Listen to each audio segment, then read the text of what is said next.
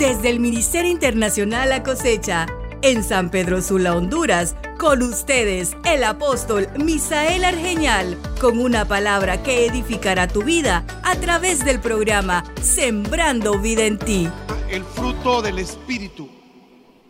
Así que vamos a alzar vuelo esta noche, esperando que la gracia de Dios fluya en este lugar. No he oído las trompetas esta noche.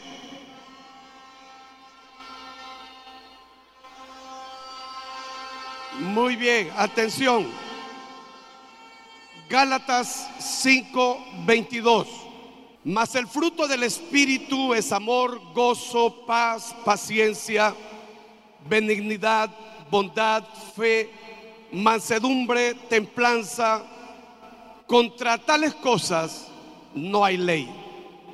Pero los que son de Cristo han crucificado la carne con sus pasiones y deseos. Llegamos aquí al centro de la manifestación práctica de la vida cristiana. Es por los frutos del carácter que se manifiestan en la vida diaria que el cristiano da evidencia de la vida diaria, de la vida en Cristo dentro de él. Porque la vida diaria debe ser un estilo de vida para nosotros en Cristo. Jesús dijo, ¿acaso se recogen uvas de los espinos o higos de los abrojos? Así todo buen árbol da buenos frutos, pero el árbol malo da frutos malos. No puede el buen árbol dar malos frutos, ni el árbol malo dar frutos buenos. Todo árbol que no da buen fruto es cortado y echado en el fuego. Así que por vuestros frutos los conoceréis. El fruto del Espíritu es la característica verdadera de la vida cristiana. En el Salmo 1, verso 3, encontramos una riqueza para nuestra vida. Será como árbol plantado junto a corrientes de aguas. Dará su fruto a su tiempo y su hoja no cae y todo lo que hace prosperará. Es el que medita en la ley de Dios de día y de noche. Esa persona que vive en relación íntima en contacto directo con Cristo, con su Santo Espíritu, es el tipo de persona que es como un árbol plantado junto a corrientes de aguas, que da su fruto a su tiempo, a su tiempo. El fruto del Espíritu es la evidencia de nuestra vida de relación con Cristo y con su Santo Espíritu. Es esa conexión esa maravillosa relación que da como consecuencia, como resultado, el fruto. No hablamos de los frutos, hablamos y, Dios habla de el fruto del Espíritu. Así que el propósito principal de un árbol es que pueda dar fruto. Si el árbol no da fruto, no tiene sentido que esté en el patio de nuestra casa. El árbol que no da buen fruto es cortado y echado al fuego. Jesús no tenía un lugar para un árbol que no producía fruto. Jesús siempre esperaba que fuésemos productivos, árboles productivos, gente con fruto abundante, con esas características maravillosas.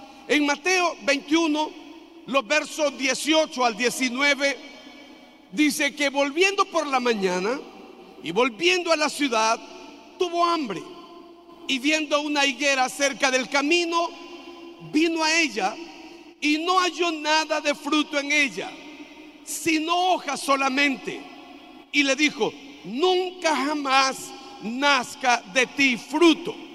Y luego se secó la higuera. ¿para qué tiene que ocupar un espacio si no da fruto el árbol? Y en la vida cristiana es así. Nosotros debemos dar fruto, ese contacto, esa relación íntima, esa vida de oración, de intimidad con la palabra, esa meditación en la palabra, nos da como resultado el carácter de Cristo en nuestra vida. Es que los creyentes vivimos corriendo por los dones que no está mal. Vivimos corriendo por habilidades y capacidades que no está mal, que son buenos todos, pero lo que más debemos anhelar es tener el carácter de Cristo, ser gente sólida, fuerte, estable, inconmovible ante las diferentes situaciones de la vida. En Juan 15:2, Jesús dijo: Todo pámpano que en mí no lleva fruto, lo quitará. Y todo aquel que lleva fruto, lo limpiará para que lleve más fruto.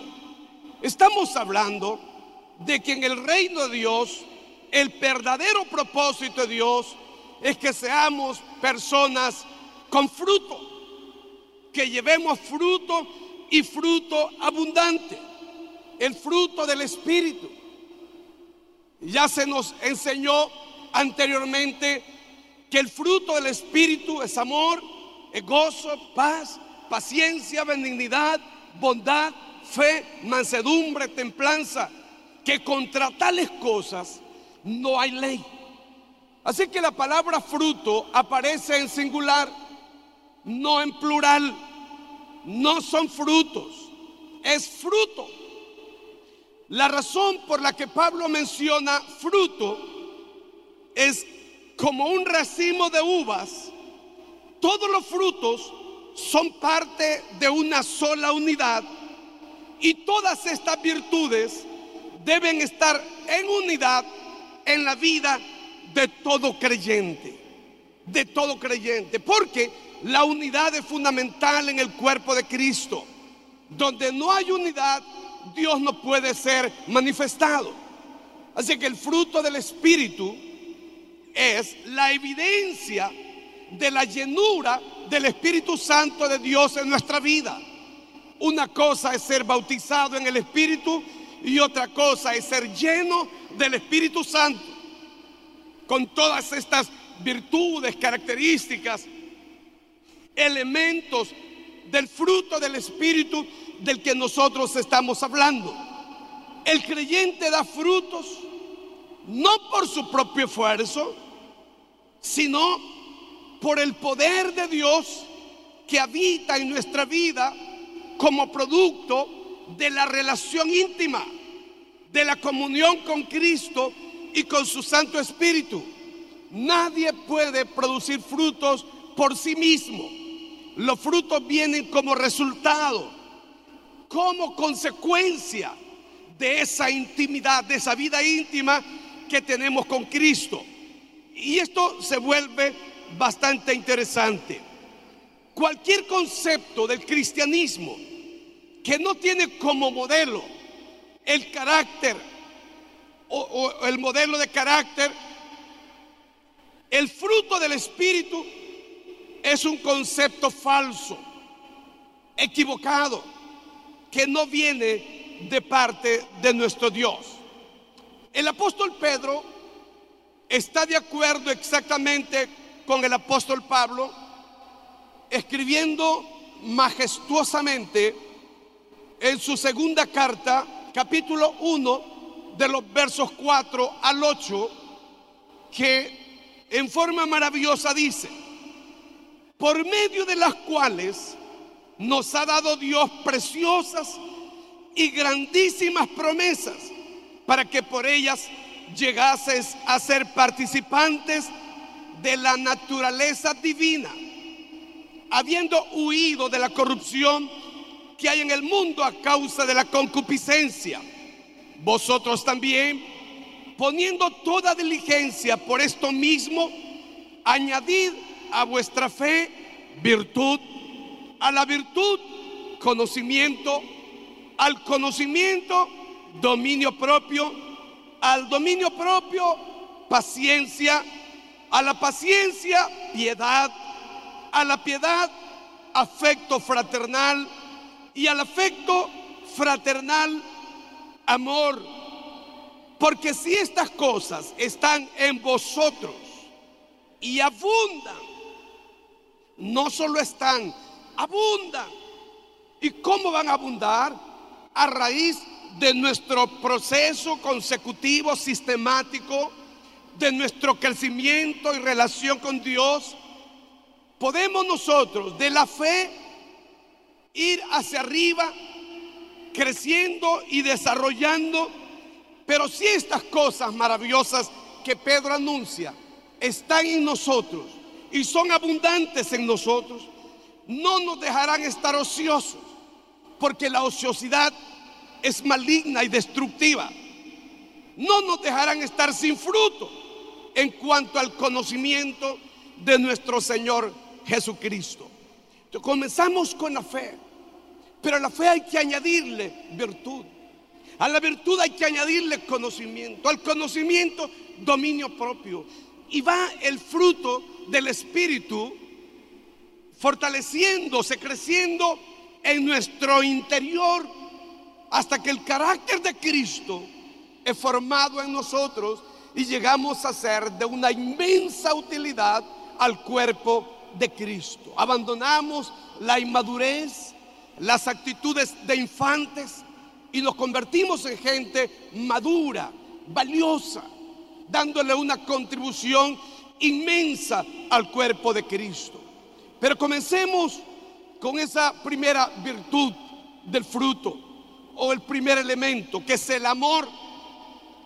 El amor es la primera virtud que el apóstol Pablo menciona como un fundamento para las otras o las demás virtudes.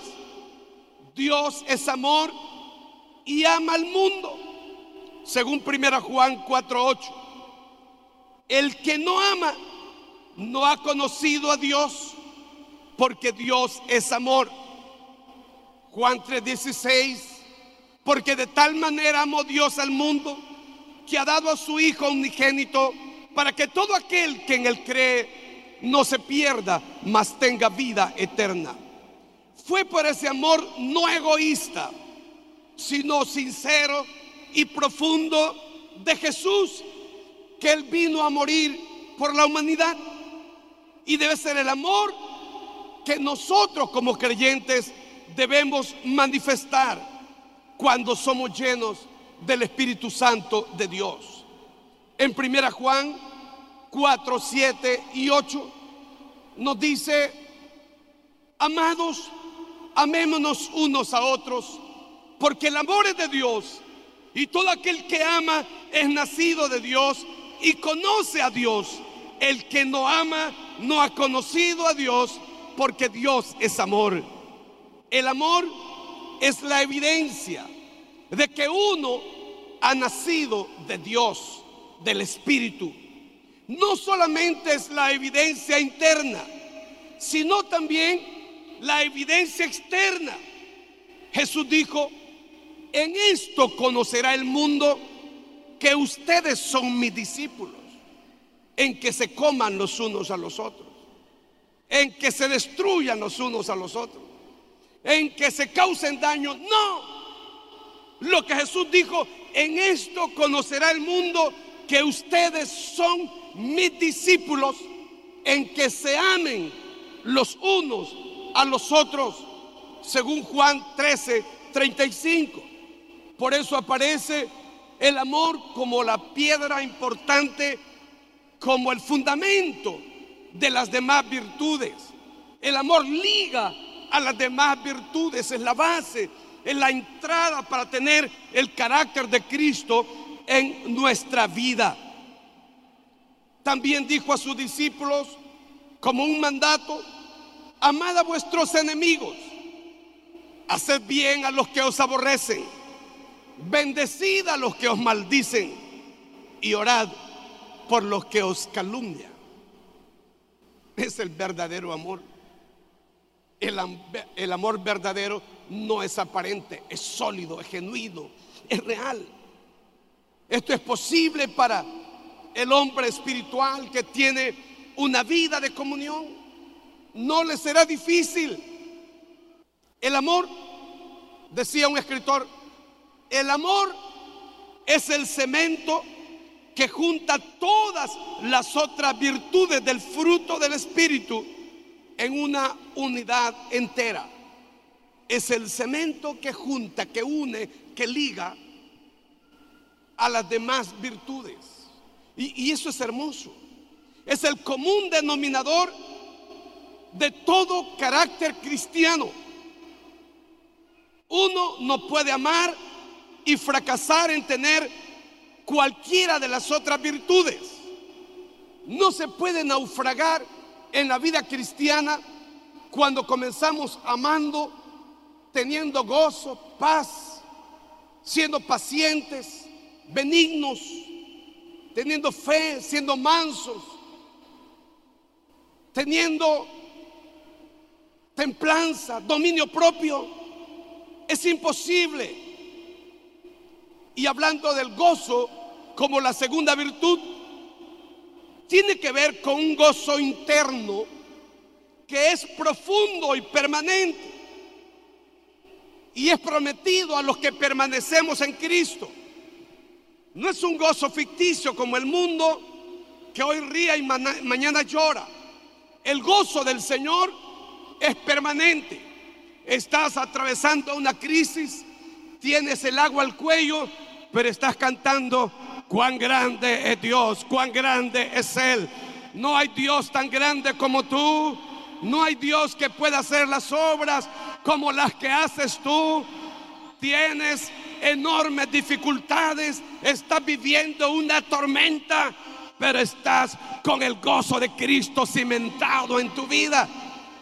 El gozo no es algo superficial, es algo que está entronado dentro de ti como fruto del Espíritu, como parte de tu carácter.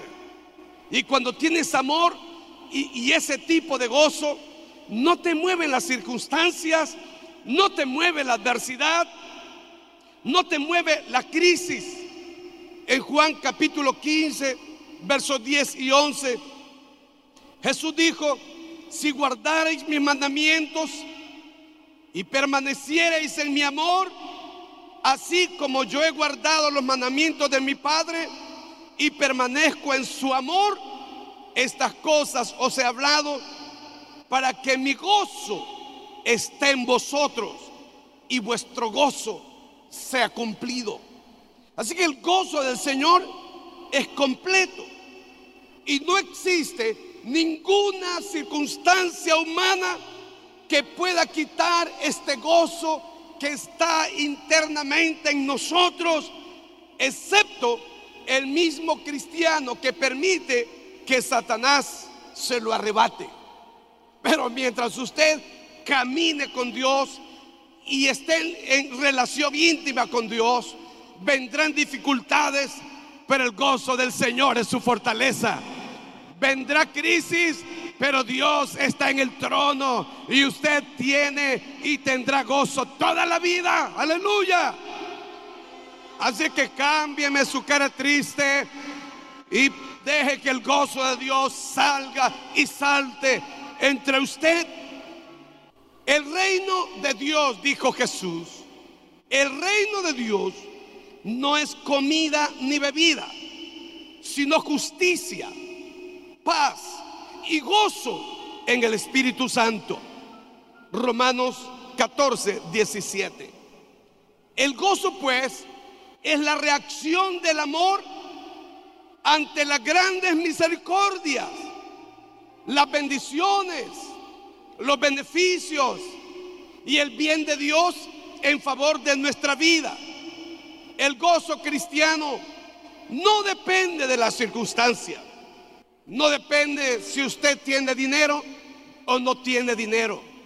No depende si usted tiene o no tiene conflictos.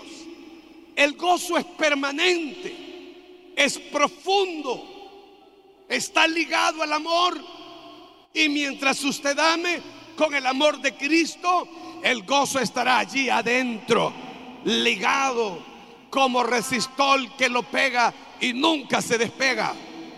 El, amor y el gozo van juntos, son hermanos inseparables.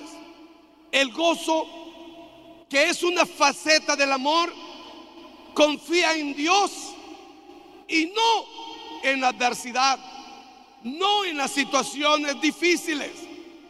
El gozo humano ve las cosas desde un punto de vista terrenal y es afectado por esa condición. Pero el gozo cristiano, el fruto del Espíritu, mira hacia el cielo, mira hacia arriba y no está afectado por las condiciones que lo rodean. Dado a que los beneficios del cielo nunca fluctúan si Dios te ha dicho, te bendeciré, te bendecirá. El bien y la misericordia irán contigo. Eh, si es que el bien y la misericordia irán contigo. Y estas bendiciones te alcanzarán. Seguro que te alcanzarán. Vayas donde vayas y vivas donde vivas. Así que alégrate. Si no estás viendo lo que Dios te ha dicho, pronto Dios hará que lo veas con tus propios ojos. De pronto Dios te sorprenderá y aparecerá delante de ti el bien y la misericordia. Pero no apagues el gozo. No entristezcas al Espíritu Santo de Dios con el cual fuiste y sellado para el día de la redención. Así que el gozo acepta las pruebas como un disfraz de la bendición divina. La verdadera vida cristiana es una vida de gozo, de alegría. Si no estudia la epístola de los filipenses, Pablo preso en Roma, a punto de morir en las manos de Nerón, pero él le dice a la iglesia, regocijaos, otra vez os digo, regocijaos.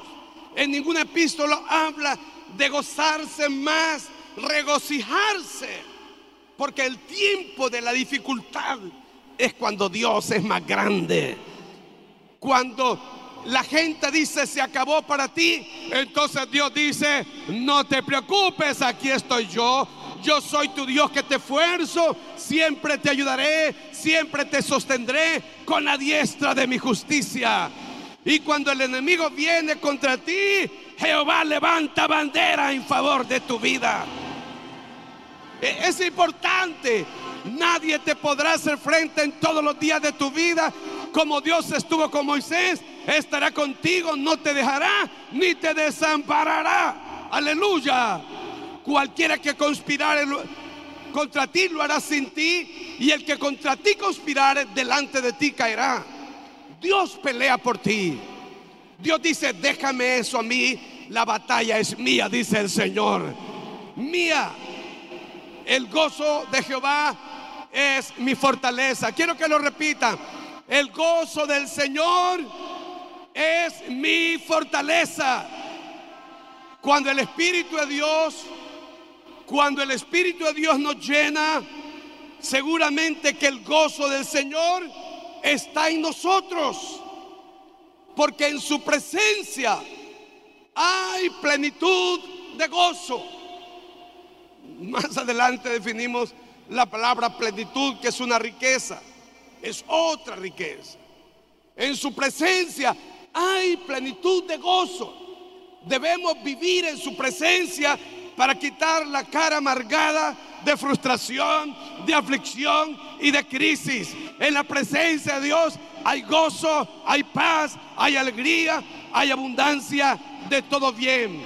El reino de Dios no es comida ni bebida, sino justicia, paz y gozo en el Espíritu Santo de Dios. Pero la paz, como fruto del Espíritu, es una característica interior que se manifiesta en una buena relación con otros. Tener paz, tener paz. Estoy entrando a tener gozo y paz. Hablemos de ese punto maravilloso. Tener paz como tercer elemento o tercer virtud significa ser libre de un espíritu de riña.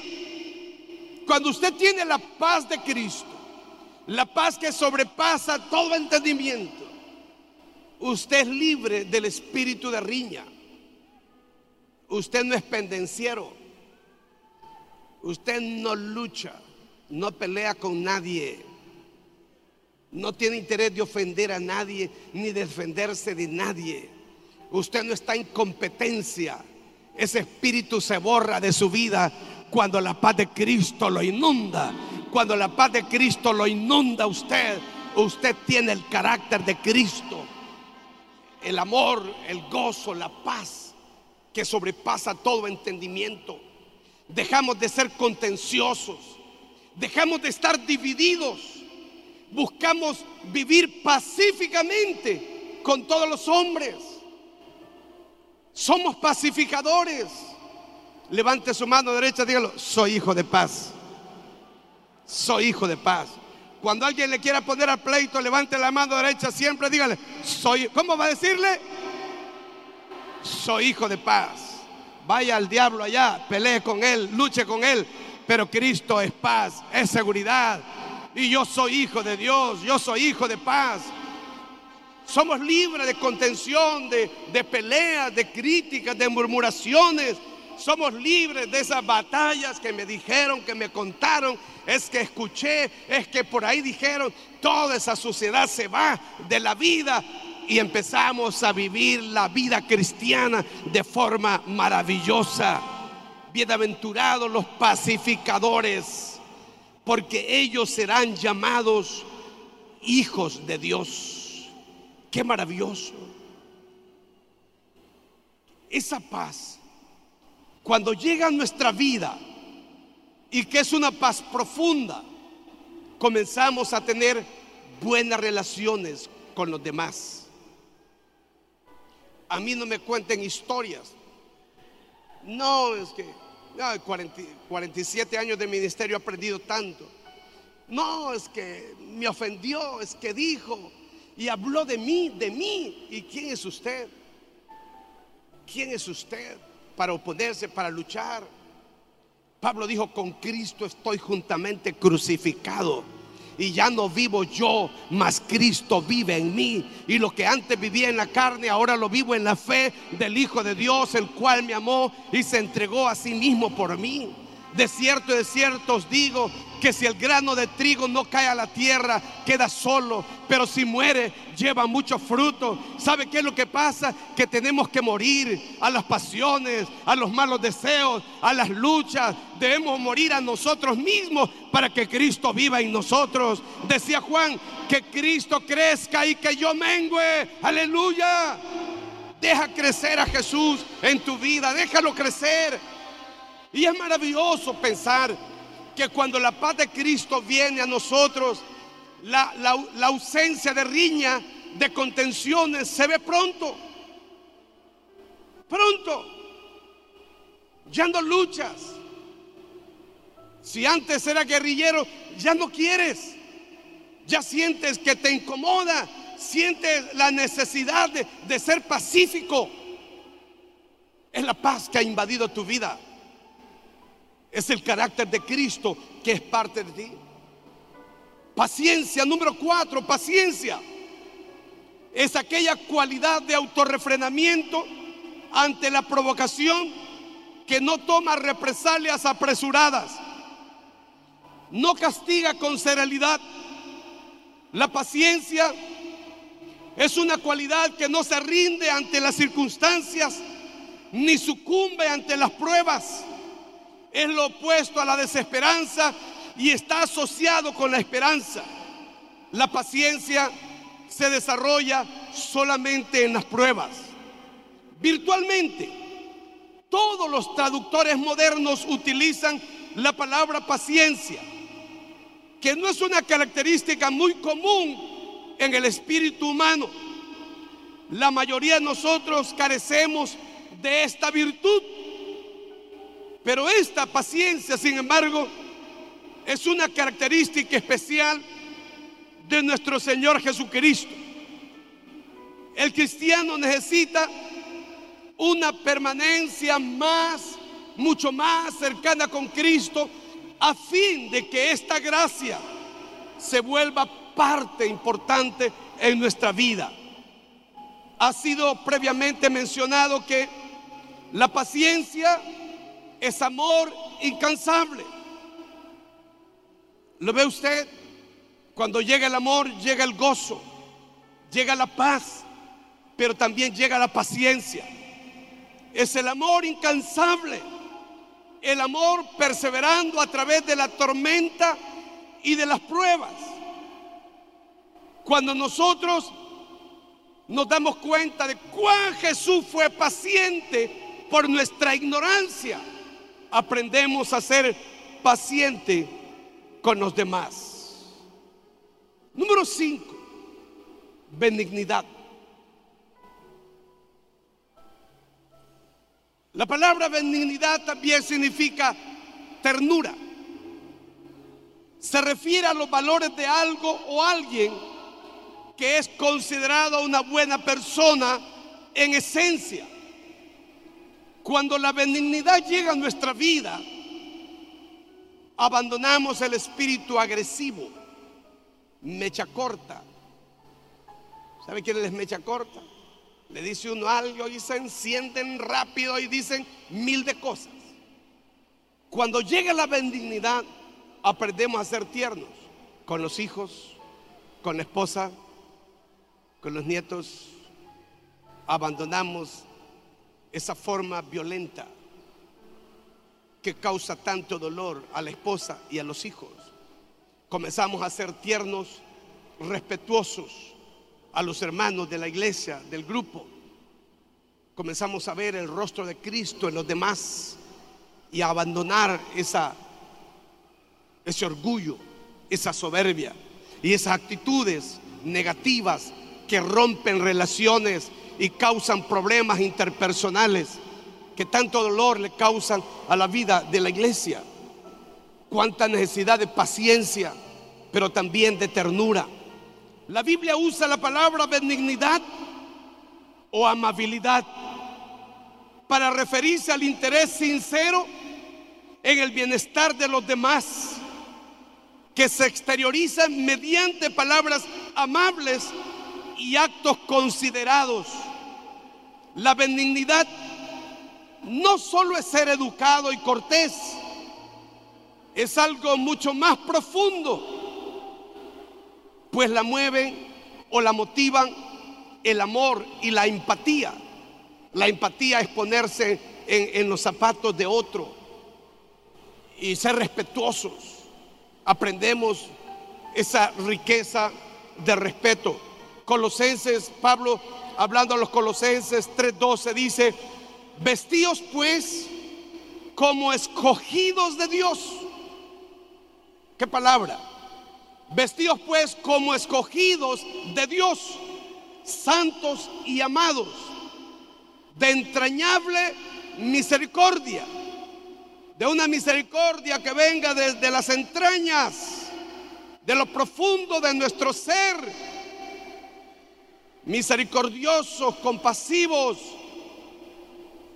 de benignidad, de humildad, de macedumbre, de paciencia se conoce también como gentileza, amables, gentiles, tiernos.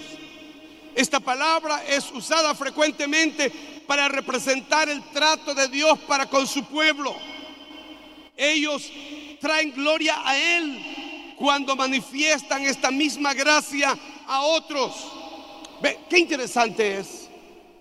Yo siempre estoy diciendo a nuestros líderes, Traten bien a la gente. No ofendan. No sean duros. No sean controladores.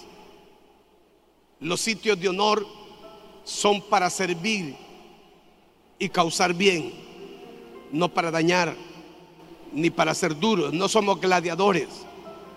No olviden que el dueño del rebaño, nada menos es Cristo Jesús el Señor. Nosotros solamente somos mayordomos y cuidamos los intereses de Dios. Por lo tanto, debemos ser amorosos, tiernos, afables, amables, sí, sensibles, gentiles. La benignidad es el amor tratando con otros en sus faltas. Quizá nada más desacredita frecuentemente el testimonio y el ministerio que la falta de benignidad cuando somos duros. Ninguna circunstancia concebible puede justificar el maltrato hacia otros. Nada. No olvide que no somos dueños del rebaño. El dueño es Cristo. Solo estamos puestos en lugares de honor por su misericordia, por su bondad, por su generosidad. Pero no se olvide que solo somos colaboradores de Dios. Es importante que aprendamos a ser firmes en la corrección. Ser firmes en la corrección sin dejar de ser benévolos, gentiles. No hay marca más grande de grandeza y nobleza de carácter que la habilidad de corregir con benevolencia. Segunda Timoteo 4:2 dice, redarguye, reprende, exhorta con toda paciencia. Primera Corintios 13, 4. El amor es sufrido, es benigno. La forma en que podemos tratar, fíjense que Qué maravilloso siendo este un evento de mujeres. Pedro le dice a la mujer, y vosotras mujeres, vuestro atavío no sea el externo de peinados ostentosos, de vestidos lujosos y de adornos de oro y de plata. No es que Pedro sea legalista, ni está tratando de evitar que la gente, las mujeres usen eso. Dice, sino el interno, el del corazón, el incorruptible ornato de un espíritu afable y apacible que es de grande estima delante de Dios. Está hablando de, ese fruto de gentileza, de, de ser pacífica, de ser apacible, de tener mucho respeto en el trato con su esposo y con sus hijos. Él dice Pedro que Está bien si la mujer usa joyas de oro y se viste bonito y, arregla su cabello. Él no está en contra de eso.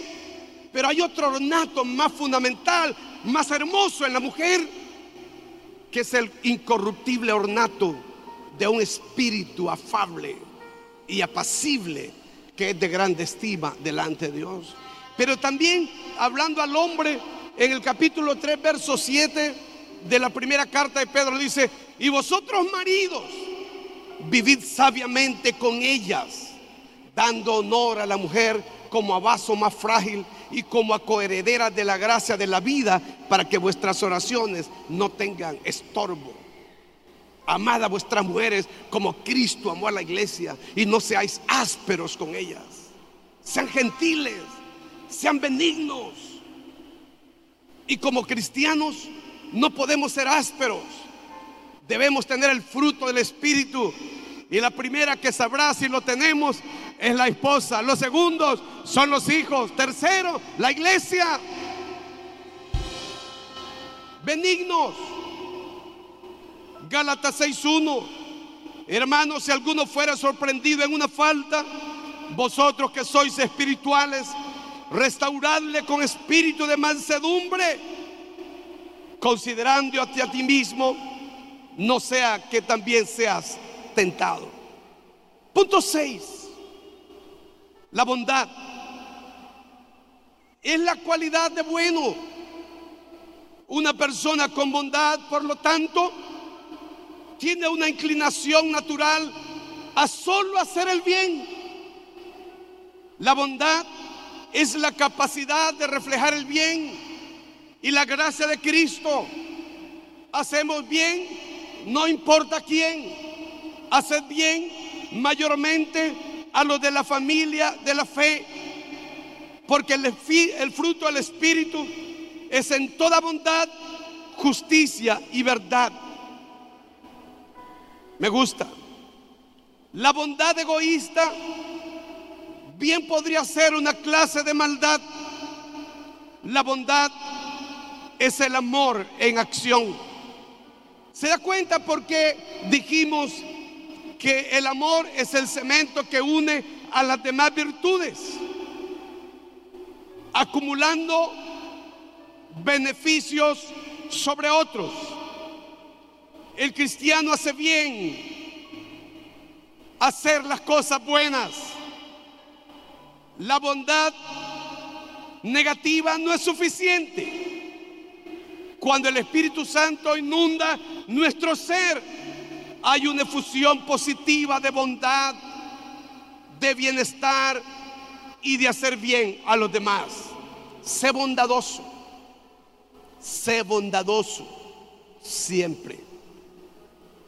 Cuando el fruto del Espíritu es parte de nuestra vida, somos bondadosos, no somos tacaños, ¿sí? no somos agarrados. Pero cuando el fruto del Espíritu no está en nosotros, nos pega en el codo y estiramos el pie. La bondad nace a través de la relación con Cristo. Cristo inmensamente bondadoso. ¿Saben cómo es esto? que cuando tenemos una relación íntima con Cristo, lo de Cristo se nos da gratuitamente, sin medida, en abundancia. Fe. Número 7. La mayoría de los traductores bíblicos dicen que la palabra fe aquí como fruto habla de fidelidad. Fidelidad antes que fe. Fe tiene que ver cómo el carácter se relaciona con otros. La fidelidad de carácter y la conducta de tal fe produce ese fruto maravilloso. El fruto del árbol no es para el árbol sino para otros. En su comentario sobre Gálatas, Martín Lutero, el gran reformador, al poner fe en la lista del fruto del Espíritu, dice que Pablo menciona obviamente, no quiere decir fe en Cristo, sino en los hombres. Tal fe no es sospechosa de la fe de la gente, sino que cree lo mejor. Naturalmente es poseedor de tal fe. Algunas veces será engañado, pero lo deja pasar. Está listo para creerle a los demás. Si no creemos, tenemos conflictos. Pero quisiera pensar en la parte de fidelidad. ¿Cuánto requerimos ser fieles? Si fe habla de fidelidad en este punto, la fidelidad debe ser un estilo de vida. Fieles a la esposa, a los hijos, fieles al trabajo, fieles a la iglesia. Pero primero es lo más importante, ser fieles a Cristo, a nuestro gran Dios. Que podamos ver la fidelidad por todas partes. Estoy apresurando por el tiempo. Mansedumbre. La mansedumbre consiste no solamente en el comportamiento externo de la persona, ni tampoco en relaciones con sus semejantes. Más bien es una obra efectuada en el alma y se ejerce en primer lugar para con Dios. Sin embargo, esta mansedumbre, siendo ante todo una mansedumbre ante Dios, lo es también ante los hombres, incluso ante los hombres malos en base de estar consciente de que estos, con todos los insultos y los malos tratos que puedan infringir, son permitidos y empleados por Dios para la disciplina y purificación de los escogidos. Decía un escritor que cuando Dios permitió la persecución de Saúl contra David, es porque Dios quería sacar al Saúl del corazón de David.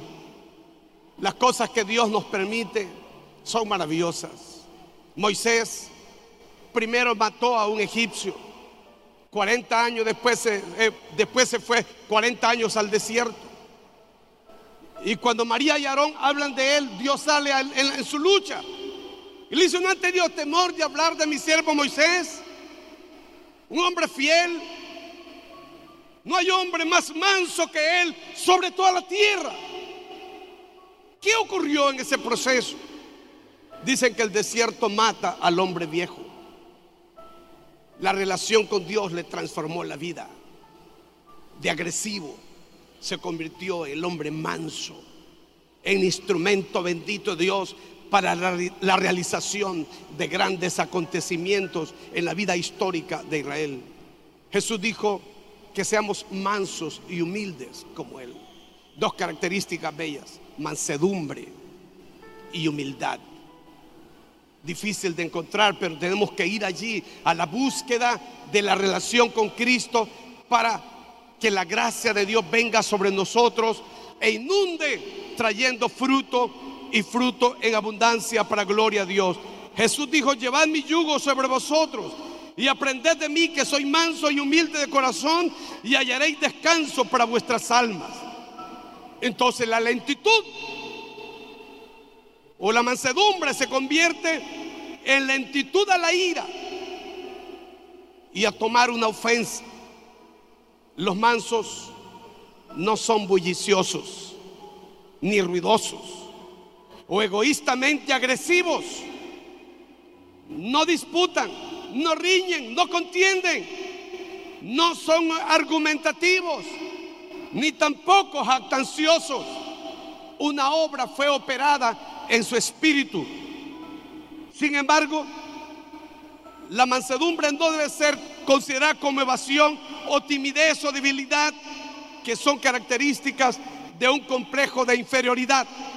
Debe ser claramente entendido entonces que la mansedumbre manifestada por el Señor y encomendada al creyente es fruto, es poder.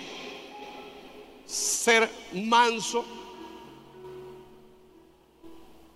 es tener los recursos infinitos de Dios a nuestra disposición. Y aquí concluyo. La templanza o dominio propio. ¿Ven cuánta riqueza uno pudiese tener como creyente? No solo ser bautizado en el Espíritu, ser lleno del Espíritu Santo, tener los dones del Espíritu y fluir en ellos no solamente tener los dones de Cristo, los dones del Padre, según Romanos 12, también el fruto del Espíritu. Eh, Dios no tiene límites, es toda una riqueza para nosotros. Si amamos la relación, la intimidad con Él, podemos llegar a ser instrumentos maravillosos en sus manos. Así que la palabra templanza en la realidad es dominio propio entre las virtudes del Espíritu, que son prácticamente el fruto de permanecer en Cristo. Ninguno es más importante que el dominio propio. Mejor, dice Proverbios 16, 32, y qué belleza el texto. Mejor es el que tarda en airarse que el fuerte. Y el que se enseñorea de su espíritu que el que toma una ciudad. La primera conquista que hay que hacer en la vida, antes de conquistar un barrio, una colonia, una ciudad o un país, hay que conquistar nuestro espíritu. Cuando el espíritu es conquistado, podemos atrevernos a ir a cosas grandes sin permitir que el orgullo maligno nos engañe y nos arrastre. Porque muchas veces cuando la gente espiritual crece, desarrolla, su iglesia avanza, Cuando los números van en aumento, nos sentimos como párrafos reales, solo la cola nos hace falta para moverla. Y nos creemos señores, pero es un engaño mentiroso, solo el diablo puede engañar. Así que cuando uno crece, debe aprender a caminar de rodillas, porque las alturas marean, marean. Y para que no nos marean, hay que vivir de rodillas. Cada logro que tengas, levanta tus manos. Cada bendición que, te, que tengas, levanta tus brazos. Aleluya. Cuando la gente te aplaude, tú aplaude a Cristo. No permitas que el orgullo te enferme, porque es una enfermedad maligna y contagiosa. La gente de Dios debe ser humilde y sencilla.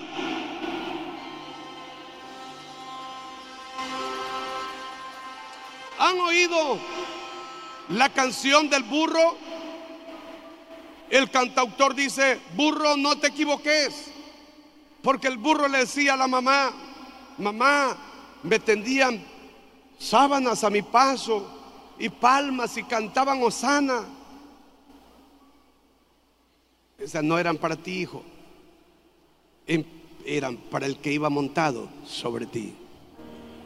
Así que no te confundas. Los aplausos y la gloria es para aquel que está dentro de nosotros. Él es merecedor de la gloria. Hay que renunciar a ser vanidoso y egoísta.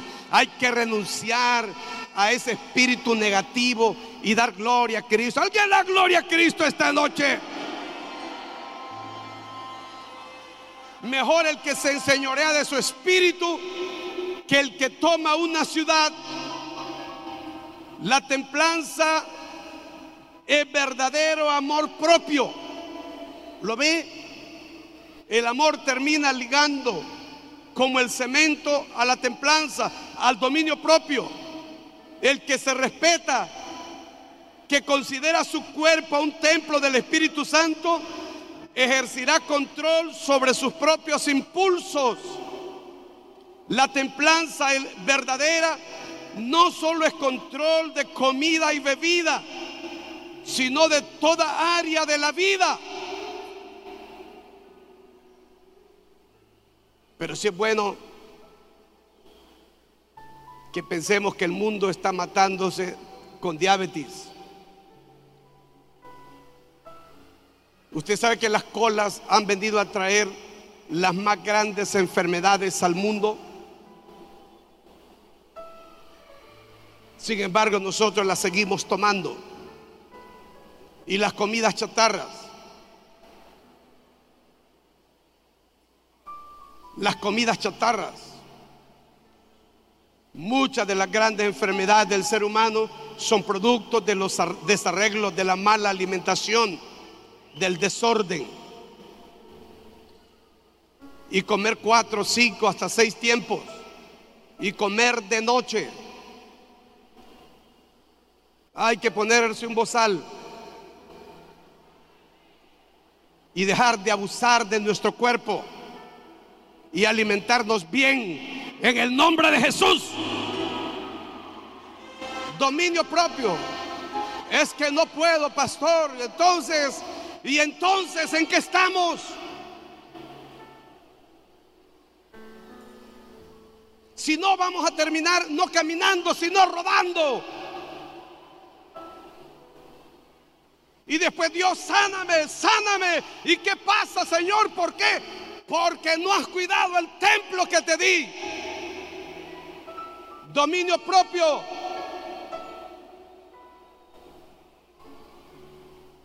Pero también templanza significa total dominio, control propio. Significa control sobre el enojo, las pasiones carnales apetitos, deseos, placeres mundanos y egoísto, egoísmo. La mujer de Potifar, que era una mujer olorosa en los perfumes de Egipto, lujuriosa como el mal, se quiso comer al joven llamado José Y le dijo, duerme conmigo. Pero José tenía dominio propio. Y le dijo, no. Mi amo me ha puesto sobre todo, excepto sobre ti. No, porque pecaría contra Dios. Alguien dijo que los jóvenes de ayer salían corriendo y los vestidos se quedaban. Que los jóvenes de hoy, el vestido sale corriendo y ellos se quedan. Dominio propio. Dominio propio. Templanza. Capacidad de mantenernos de pie ante las tentaciones, ante los deseos y apetitos carnales antes de que uno pueda gobernar una ciudad, una comunidad, un club, una iglesia, una nación, primero debemos aprender a gobernar nuestro espíritu. Pablo trata este tema admirablemente en su carta a los Corintios cuando dice, todas las cosas me son lícitas, mas no todas me convienen. ¿O ignoráis que vuestro cuerpo es templo del Espíritu Santo, el cual está en vosotros, el cual tenéis de Dios, que no sois vuestros, porque habéis sido comprados por precio? Glorificad pues a Dios en vuestro cuerpo y en vuestro espíritu, los cuales son de Dios. Si tenemos una relación maravillosa con Cristo, todo este oro, toda esta riqueza es nuestra. Y cuando eso maravilloso está en nosotros, llegamos a ser de una utilidad incomparable al cuerpo de Cristo Jesús. Dígalo conmigo, amor. No, no, no se oye. Amor, gozo, paz, paciencia, benignidad, bondad, fe, mansedumbre, templanza. Contra tales cosas no hay ley, no hay ley. Hay que volver a la relación, a la intimidad, para que el Espíritu Santo pueda dotarnos de esas virtudes maravillosas y causarle un impacto de bendición a la familia, a la nación, a la iglesia, a todo sitio donde nos corresponde actuar, vivir y caminar como verdaderos hijos de Dios. Pónganse de pie, por favor.